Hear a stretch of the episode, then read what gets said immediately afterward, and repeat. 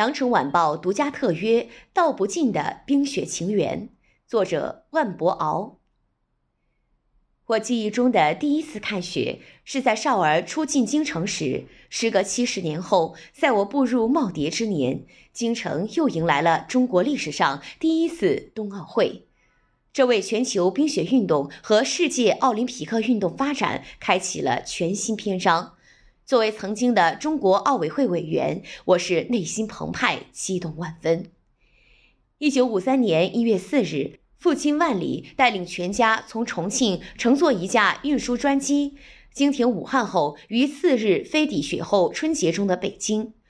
五个从大西南来的孩子，只见过江边火炉山城的层层迷茫大雾，从没见过京城的皑皑白雪纷纷扬扬，落地无声，似烟如风，又像无数银蝶飞舞。赶紧伸手摸摸，到底是什么感觉？又抓起一把塞到嘴里，尝尝是啥滋味儿。到了晚上，雪打在院子里那两盏方形的红灯笼上。雪打灯的美景，伴随着此起彼伏、叮当响的炮打双灯、麻雷子、二踢脚、老鼠飞等烟火，让全家笼罩在一片欢乐的节日气氛中。在京城的第一个年，有了些京味儿。这雪打灯是永不磨灭的童年记忆，让我深深爱上了北京的冰雪，以至于在我进入育才小学读书时，立马喜欢上了冰雪运动，痴迷于严寒中玩雪、滑雪是何等的欢快。次年刚过正月十五元宵节，妈妈领着我和二弟在育才小学办了入学手续。因为战争年代的颠沛流离，不能安稳地坐进课堂，我被耽误了一年又一年。到了京城，又怕我们学习跟不上，把我降了一级，哥俩同读二年级了。学校的体育场位于先农坛，当时解放军高射炮兵部队也布防于此。防备美蒋飞机偷袭，二弟仲祥先于我一年，在解放军叔叔的阵地里举起右手，进行了庄严的少先队入队宣誓仪式。他胸前鲜红的红领巾在冰天雪地飞舞着，俨如一面小红旗迎风招展，令我十分羡慕。母亲曾有言在先，谁先入队就给谁买冰鞋。周日一早，父母带着我俩来到了人群熙熙攘攘的隆福寺人民市场。弟弟兴奋地选中一双二十五块钱的北冰洋牌冰鞋，要付钱时，我站在一旁低头不语，用羡慕的眼光盯着弟弟手中闪闪发光的冰鞋。弟弟大概看出了我的心思，马上对父母说：“也给哥哥买一双鞋吧，鼓励他早日入队。”父母闻言相视一笑，那咱给老大也买一双吧。于是我拥有了人生的第一双冰鞋，我这小土包子乐得合不上嘴。冰面一结踏实，我就迫不及待地穿上冰鞋，踏上冰面。可两脚就像不是自己似的，根本不听使唤，如小脚老太太迈步，没走几步就摔倒了。好不容易站起来，又摔个屁墩儿。无论是在用水浇成的学校冰场，还是北海的天然冰场，甚至附近的警卫员在家里的四合院拿水泼出的小小冰场上，总能找到我的身影。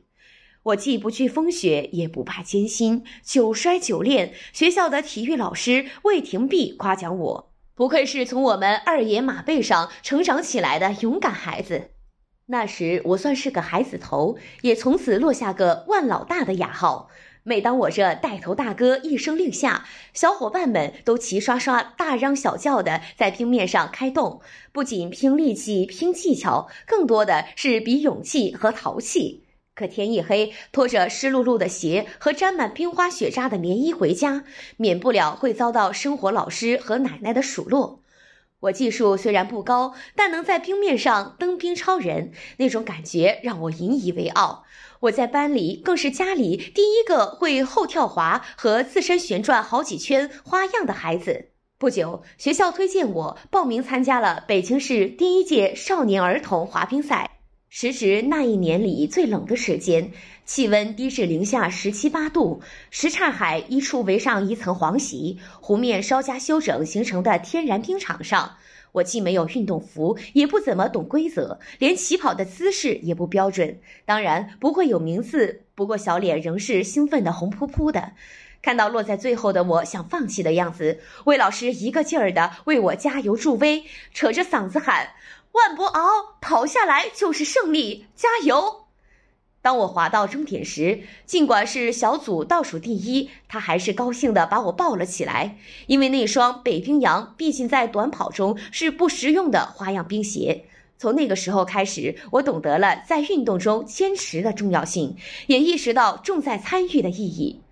后来，我在劳动十年后，一九七二年，作为首批工农兵学员到开封读河南大学期间，无意中在体育教研室里发现了几双破烂不堪的旧冰鞋。修理后，拉上三五同学于校外野湖上滑一滑、赛几圈，又圆了少年时的北京冰上梦。后来，我转业到国家体委，特别是担任中国奥委会官员后，越来越明白奥林匹克重在参与和更快、更高、更强的精神内涵。说到奥林匹克，我们最自豪的是北京成为世界上唯一的双奥之城。如果说我孩提时是新中国成立初期大众滑冰的启蒙时期。那么，一九八零年，我国首次出征冬季奥运会，算是进入了中国冰雪时间。而今天的中国，带动超过三亿人参与冰雪运动，则是名副其实的全民健身高光时刻。